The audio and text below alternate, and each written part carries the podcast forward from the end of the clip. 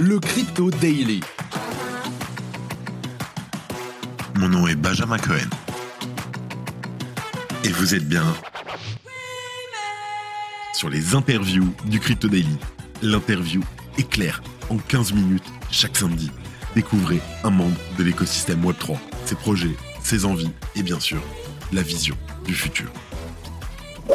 Bonjour Capucine, merci d'avoir accepté cette interview avec le Crypto Daily à l'occasion de la conférence Meta Days.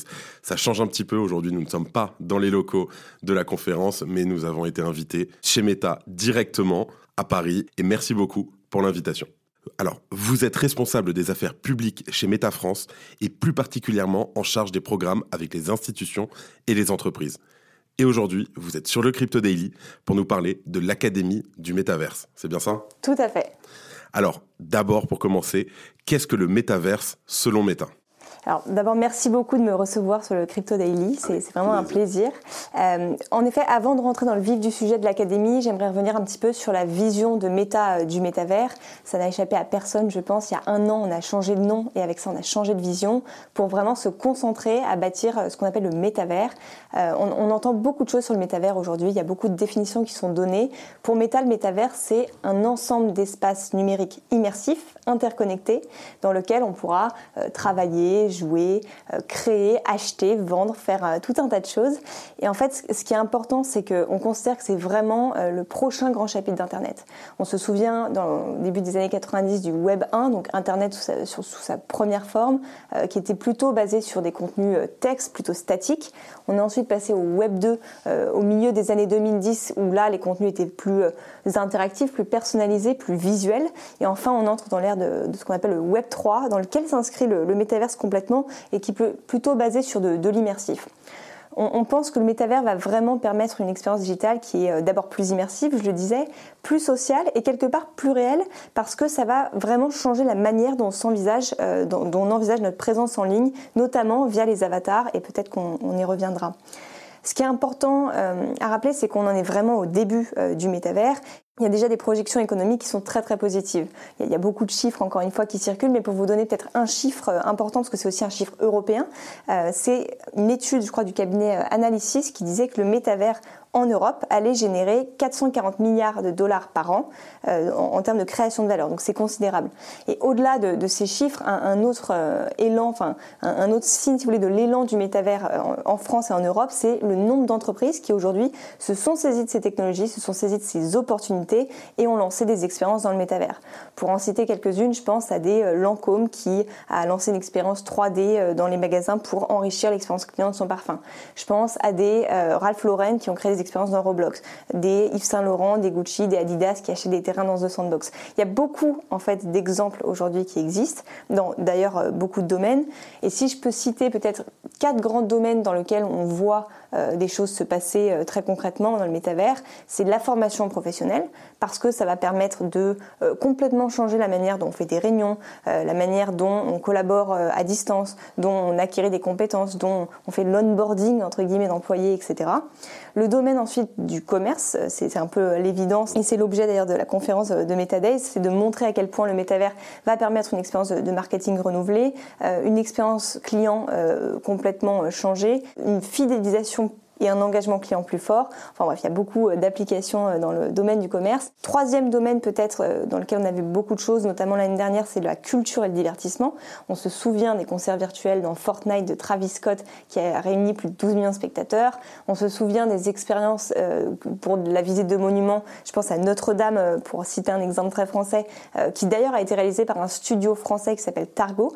Et ça, c'est une expérience qui permet, grâce à la réalité virtuelle, de rentrer dans la cathédrale et de voir aujourd'hui des espaces qui malheureusement ne sont plus euh, accessibles à, cause de l'incendie. Je pense euh, au monde du sport, je pense au spectacle vivant euh, de Bianca Enfin, il y a beaucoup d'exemples dans le domaine de la culture. Et peut-être dernier domaine, c'est celui de la santé, parce qu'avec le métavers, on pourra faire la simulation, s'entraîner sur des, patients donc pas des vrais, euh, et vraiment voilà euh, avancer sur la partie traitement de pathologie. Donc ça c'est les quatre grands domaines, mais, le plus important pour bâtir le métavers, et c'est notre sujet d'aujourd'hui, c'est le besoin en talent, le besoin en, en compétences, et c'est pour ça qu'on a lancé l'Académie du métavers. Très bien. Alors, qu'est-ce que l'Académie du métaverse Comment ça marche? Et surtout, quelle est la vision de Meta pour la France à moyen terme et long terme? Oui, alors l'Académie du Métavers, c'est la toute première école gratuite et inclusive qui est dédiée à, former aux métiers émergents du métavers. Cette académie, on l'a fait en partenariat avec Simplon, qui est euh, vraiment un acteur référent en matière de, formation numérique. Et pour la première année, elle sera déployée dans quatre grandes villes, donc Paris, Lyon, Marseille et Nice. Et d'ailleurs, il y a quelques semaines, euh, on était euh, à Marseille en présence du président de région Muselier pour lancer cette académie voilà, sur le territoire. On était à Nice pas plus tard que vendredi pour faire une opération similaire et lancer cette fois-ci en présence de M. Estrosi. Donc voilà, on a déjà amorcé le lancement au niveau régional et notamment dans la région sud et on lancera à Paris et à Lyon euh, en janvier prochain. Donc quatre grandes villes, une centaine euh, de, personnes formées pour cette première année. Et ce qui est important peut-être de, préciser, c'est que c'est un pilote dans le monde et c'est en France que, ça s'est fait. Donc on, est évidemment très fiers de ce, projet. Concrètement, euh, qu'est-ce que c'est? C'est de la formation. On forme euh, sur deux grandes phases. Si vous voulez, il y a une première phase qui est la phase intensive où on forme sur 3 à 4 mois, comme dans un cursus, je dirais, classique, parce que c'est du 5 jours sur 7, c'est toute la journée, c'est vraiment des cours dans des salles, etc. Et ça, voilà, c'est sur 3-4 mois. Ensuite, il y a une partie euh, plus terrain, plus apprentissage, grâce à des entreprises partenaires qui prennent euh, des alternants du coup sur une période de 15 à 16 mois. Et le format, c'est là aussi un format classique d'alternance. On a trois semaines en entreprise et une semaine euh, entre guillemets en cours. Donc ce qui veut dire qu'à la fin, au bout des 18 mois, on a des personnes qui sont formées et qui sont insérées en entreprise de toute taille. On va y revenir après, mais on a des grandes entreprises du CAC 40, on a des TPE PME euh, dans les différentes régions. On a des startups qui œuvrent déjà dans le métavers et le Web 3. Donc voilà, on a déjà un, panel d'acteurs. Et concrètement, on forme à deux métiers. On forme au métier de développeur euh, de réalité augmentée, réalité virtuelle et de réalité mixte. Et ça, en gros, c'est-à-dire qu'à la fin de la formation, on a des, des, personnes qui sont en capacité d'agir sur toute la chaîne de production, donc définir le besoin client, interagir avec les différentes interfaces, créer et déployer l'application. Donc ça, c'est vraiment euh, euh, la vocation et l'objectif de cette formation. Deuxième formation, euh, le métier de technicien de réalité augmentée, réalité virtuelle et réalité mixte là aussi. Et là, c'est un métier qui est plus proche entre guillemets de, du, device, en tout cas des appareils. C'est vraiment la personne qui va vous aider à faire la maintenance des casques, guider aussi un client dans une expérience de réalité virtuelle. Donc voilà, ça c'est les deux métiers qu'on a choisis pour la formation, en tout cas pour cette première année. Et euh, pour vous en dire un, peu plus là-dessus, c'est pas des métiers qu'on a choisis au pif, c'est vraiment des métiers qu'on a identifiés de différentes manières. D'abord sur Pôle Emploi, tout simplement en regardant les métiers en tension et les offres d'emploi qui existaient sur des métiers en lien avec le métavers. C'est ces deux métiers. Je crois que à date, c'était il y a un peu moins d'un an, mais il y avait 167 offres précisément sur Pôle Emploi pour ces deux métiers. Donc on s'est dit d'accord, ça c'est ce que les, c'est ce qui est en tension sur le marché, c'est le besoin marché euh, pour le moment. Et ensuite, on a eu beaucoup de discussions avec des entreprises pour aller plus loin et comprendre est-ce que ce sont vraiment les besoins euh, actuels. Euh, et dans nos discussions, voilà, c'est ça qui est remonté. C'est, ce sont les deux métiers les plus en tension, mais ça ne veut pas dire que c'est les deux seuls métiers qui existent dans le métavers. Il y en aura plein d'autres. Euh, ils, sont à, inventer. Merci beaucoup, effectivement.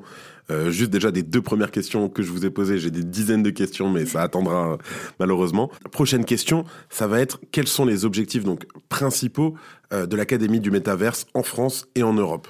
Alors, deux objectifs euh, principaux pour Meta. Le premier, c'est vraiment d'accompagner le, développement de l'écosystème en formant, mais aussi en créant de l'emploi euh, via ce, programme.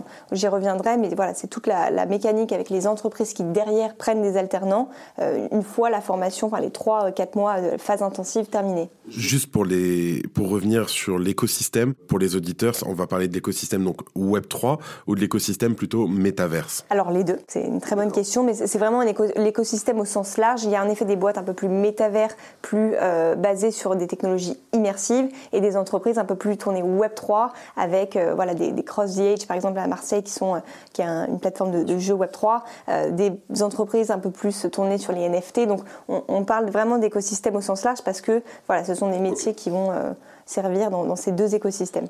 Ok, super. Comment est-ce que vous espérez toucher votre, votre public, donc en France et en Europe un petit peu aussi, où l'académie, pour l'instant, on reste dans le, dans le sein de la France Alors nous, quand on, en termes de public, déjà, on a, on a deux publics dans l'académie. Il y a d'abord le public entreprise, parce qu'on a besoin euh, d'entreprises qui, derrière, vont recruter euh, ces personnes en contrat d'alternance pour finaliser la, formation. Et sur les entreprises, pour vous dire un mot, on a déjà une quarantaine d'entreprises engagées, c'est-à-dire qui se sont euh, positionnées pour prendre un alternant à l'issue de ces formations.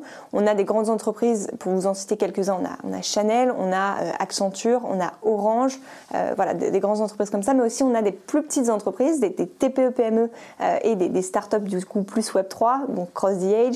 Je pense à Vixar, à Abim, on a Virteam, sinon tout, enfin, je pourrais en citer beaucoup, mais on a de nombreuses entreprises qui se sont déjà engagées et ça c'est positif parce que ça montre qu'il y a vraiment un, engouement. Et donc ça c'est pour les entreprises et après pour la partie, notre deuxième public c'est les apprenants. Et ce qu'on voit aujourd'hui dans les candidatures, c'est qu'il y a une grande diversité des profils. En termes d'âge, si vous voulez, on évolue entre du 18 ans à du 40-50 ans, donc c'est vraiment pas fermé euh, aux jeunes actifs. Et au contraire, on a beaucoup de, profils euh, donc de jeunes actifs qui sont intéressés par le métavers, mais pas que. On a de la reconversion professionnelle, on a des gens qui sont euh, éloignés de l'emploi. Et, la vocation et la, très forte note dans ce programme, qui est de, celle de l'inclusivité et de la diversité, elle est vraiment, c'est le fil rouge du programme, si vous voulez. On ne prend pas de CV à l'entrée, donc c'est-à-dire quand vous candidatez, on ne vous demande pas de partager votre CV. On va vraiment juger le niveau plutôt d'appétence et donc de motivation des candidats plutôt que des compétences. Et ça, c'était très important pour rendre cette, euh, cette formation plus ouverte, euh, plus inclusive. Et, peut-être un mot là-dessus, c'est que la vocation aussi, c'est de permettre à des publics qui d'habitude étaient plus éloignés de ces opportunités. Je pense aux femmes qui aujourd'hui ont une place dans la tech, mais qui est trop peu, trop peu représentée. Et on, sait de quoi on parle. Euh, puisqu'on évolue dans ce, domaine. Et ce qu'on observe depuis 10 ans, c'est que notamment dans les métiers techniques, dans les métiers plutôt de développeurs, eh ben, il n'y a pas assez de femmes. Donc ce programme a vocation à leur donner euh, toute leur place. Euh, donc voilà. Mais aussi, au-delà des femmes, il y a des, profils un peu moins euh, typiques, qui ont des parcours un peu moins traditionnels, moins classiques, peut-être moins faciles aussi, qu'on essaye d'attirer via ce programme avec cette forte dimension, encore une fois, d'inclusivité. Et donc on est content de voir dans les premières candidatures que ces publics ont répondu à notre appel. C'est super. Euh, encore deux petites questions euh, pour vous, euh, Capucine. Quelle a été la plus grande surprise que vous ayez eue ces derniers mois et pourquoi? Oui, alors si je pense euh, à l'académie, ce qui était hyper euh, positif et, peut-être ce à quoi on ne s'attendait pas, c'est l'engouement euh, au niveau des régions. C'est-à-dire que les régions dans lesquelles le programme sera déployé, cette académie sera déployée, à savoir la région Île-de-France, la région Sud et la région Auvergne-Rhône-Alpes, ont été extrêmement réceptives au programme et ont été extrêmement mobilisées. C'est-à-dire que je vous parlais du lancement à Marseille il y a, quelques semaines, Renaud Muselier est venu et a partagé la raison pour laquelle il s'est engagé dans ce programme euh, la raison pour laquelle euh, il a voulu y prendre part. Et ça montre à quel point ces régions sont, en avance et sont euh, extrêmement, enfin, se, saisissent totalement de ces opportunités et, ces, nouvelles technologies. Donc ça, c'est l'exemple de Marseille. Mais à Nice, on a fait le même lancement. Donc il y a, trois jours, je le disais, Christian Estrosi, donc le, maire de la métropole, est venu, pareil, raconter pourquoi il croyait au métavers, pourquoi c'était important de se lancer maintenant, ne pas rater le train du métavers, et pourquoi du coup ils avaient investi dans cette académie. et au-delà ça, ils ont mobilisé en fait leurs réseaux locaux. Ils nous ont permis euh, de, s'adresser à la population locale et donc de, sourcer des apprenants, mais aussi euh, des entreprises et donc entre guillemets mettre plus de lumière sur ce programme euh, dans les écosystèmes. Donc ça, c'était vraiment la belle surprise. C'était côté région, mais également côté candidat. On a, pour vous dire, reçu plus de 200 candidatures pour une centaine de places. Donc on est vraiment au-delà de nos attentes. On a eu un très fort engouement de la part des candidats et ça aussi, non pas que c'était inattendu, mais c'était une très belle surprise de voir qu'on pouvait atteindre ce type de chiffres aussi rapidement. Très bien. Et pour finir, qu'est-ce que la plupart des gens comprennent mal à propos de votre domaine de travail? Je pense que c'est pas tant un, manque de, un manque de compréhension, mais plutôt un manque d'acculturation. Euh, on, en est qu'au début, et ça, il faut le dire et le redire, c'est le début du métavers. Notre vision, elle porte sur euh, un aboutissement à 5 à 10 ans, donc c'est pas demain que tout sera euh, construit. Et je pense que déjà en un an, il s'est passé beaucoup de choses. Donc on a annoncé ce tournant stratégique pour l'entreprise en, c'était en octobre 2021. En un an, on a fait des avancées d'un point de vue technologique. On a lancé un Quest Pro, qui est notre nouveau casque de réalité virtuelle, qui est une version beaucoup plus évoluée euh, de notre ancien casque, le, Quest 2, parce qu'il permet de faire de la réalité mixte, parce qu'il est aussi plus ergonomique, plus léger, plus euh, accessible entre guillemets euh, socialement, et permet des expériences beaucoup plus qualitatives et agréables. Ça, c'est sur l'aspect technologique. Ensuite, Sur l'aspect future of work, donc l'aspect plutôt travail, on a annoncé de nombreux partenariats pour créer des outils, pour créer aussi des, expériences et gagner en productivité. Et ça, c'est les partenariats qu'on a annoncés avec Microsoft et Accenture. Donc voilà, on, on a beaucoup évolué et c'est important de le redire, mais on n'en est qu'au début. Et surtout, le métaverse ne sera pas construit par Meta. Je le disais, on a une vision qui est très collaborative. Et d'ailleurs, même si on n'existe plus, le métaverse existera quoi qu'il en soit, parce qu'il sera construit par tous ces acteurs. Donc ça, c'est très important et je pense que le rôle de Meta là-dedans, c'est de démocratiser, c'est d'accélérer les usages et, entre guillemets, les, pratiques euh, autour de ces technologies en créant des interfaces, en créant euh, de la technologie et en créant euh, des outils pour toutes les populations pour rendre le métavers plus accessible. C'est une super conclusion que vous venez de nous faire, euh, Capucine. J'ai rien à rajouter. Encore une fois, un grand merci pour avoir accepté cette interview. Honoré d'avoir pu commencer les interviews sur les Crypto Daily avec vous. Merci beaucoup et à très vite. Merci beaucoup. Et voilà, évidemment, pensez à vous abonner, quelle que soit d'ailleurs l'application que vous utilisez pour m'écouter. Rendez-vous aussi sur Twitter et LinkedIn pour d'autres contenus d'actualité exclusifs. Je crois que j'ai tout dit. Faites attention à vous et moi, je vous dis à lundi. C'était Benjamin pour le Crypto Daily. Merci et à très vite.